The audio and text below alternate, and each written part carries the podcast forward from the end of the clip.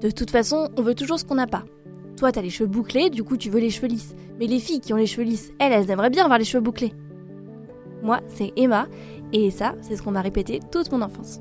Sauf que c'était pas juste un caprice. Je voulais pas avoir les cheveux lisses juste pour avoir les cheveux lisses. Je voulais littéralement changer de tête.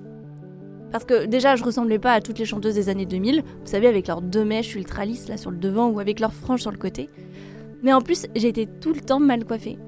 Je sortais de chez moi avec une certaine tête, et je rentrais du collège ou du lycée le soir avec une autre tête parce qu'entre-temps, je les avais brossées, attachées, détachées, mouillées, séchées, bref, la cata.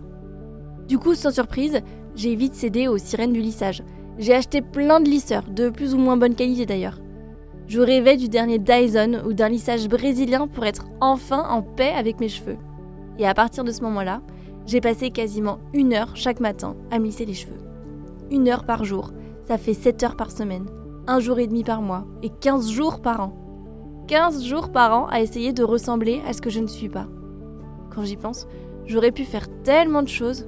Mais bon, sur le coup, c'était l'unique solution que je voyais pour être un peu plus conforme à la société et donc un peu mieux dans ma peau. Et puis, il y a eu le confinement. Et comme tout le monde, je pensais qu'il allait durer deux semaines. Alors je me suis dit que j'allais bien pouvoir me passer de mon lisseur pendant deux semaines, et je suis partie à Saint-Gilles-Croix-de-Vie en Vendée, les cheveux un peu flous et attachés en un chignon pas terrible du tout. Deux mois et demi Finalement, deux mois et demi sans lisseur ni brushing. Confrontée comme ça à moi-même, ben, j'ai bien dû trouver des solutions.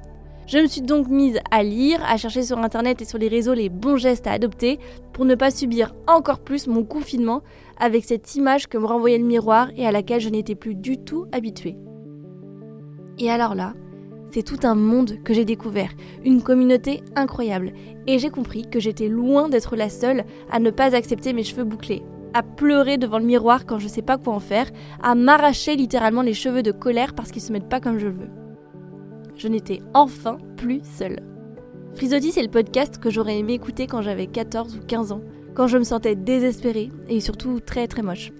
Alors toutes les deux semaines, je reçois des personnes qui ont fini par accepter, non sans mal, leurs cheveux texturés et qui en ont même fait une force.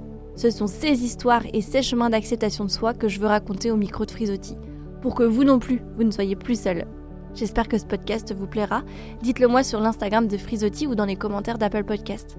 Et en attendant, je vous souhaite une bonne écoute.